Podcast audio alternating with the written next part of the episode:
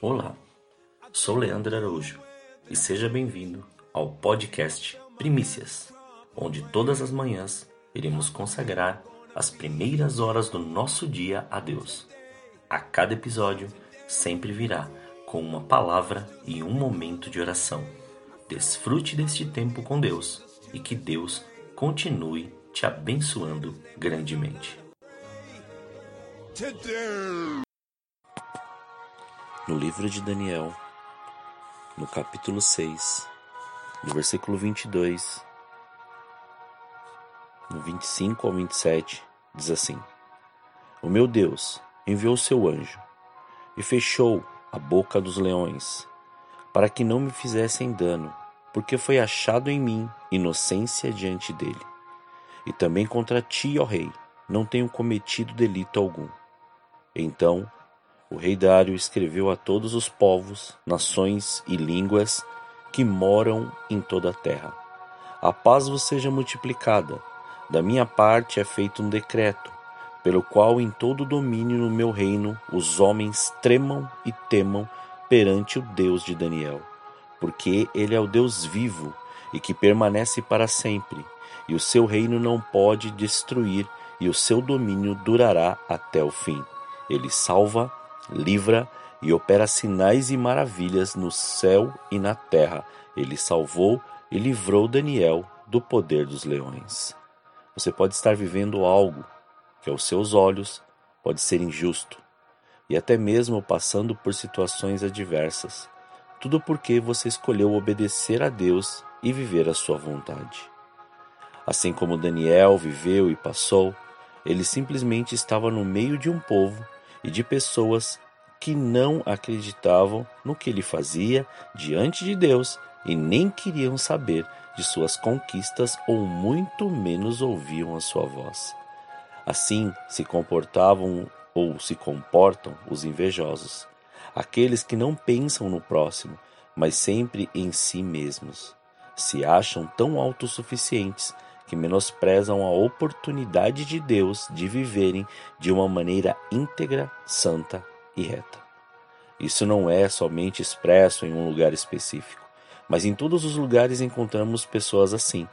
Mas nossa posição diante desses acontecimentos é nos mantermos no lugar da obediência, no centro da vontade de Deus, pois chegamos ao tempo que muitas pessoas ensinam tantas coisas mentirosas que até essas mentiras estão se tornando meias verdades até se tornar algo verdadeiro para muitos. Não permita cair nesse falso entendimento. Deus te chamou, te escolheu, te livrou, te orientou, te limpou e te deu a certeza das vitórias e conquistas em Cristo Jesus. Ele te salvou. Ainda que digam ao contrário e queiram influenciar outras pessoas a isso, aquele que te chamou ele está cuidando de você. Não esmoreça. Não pare. Não ceda à tentação. Não ceda à acusação. Não ceda à proposta ou decreto, pois não lutam contra você, mas contra o Senhor dos exércitos. E ele exaltará o seu nome diante de tudo e de todos, e verão que só o Senhor é Deus. Creia, continue, persevere, se mantenha fiel ainda que seja lançado numa cova, diz em Salmos capítulo 30, versículo 5 na parte B. O choro pode durar uma noite, mas a alegria vem pela manhã. Se mantenha fiel, pois fiel é aquele que prometeu. Vamos orar? Senhor, graças te damos por tudo que o Senhor tem feito, por tudo o que o Senhor está, Pai, realizando em nossas vidas. Muito obrigado por esse dia. Obrigado pela oportunidade de nos aperfeiçoar diante de todos os acontecimentos. Obrigado pela Sua voz todos os dias. Obrigado pela Sua palavra todos os dias. Obrigado por nos fortalecer e nos mostrar a cada dia a revelação do Seu querer para as nossas vidas. Não somos perfeitos, porque, Pai, nós queremos e ainda estamos aqui buscando o melhor dessa terra.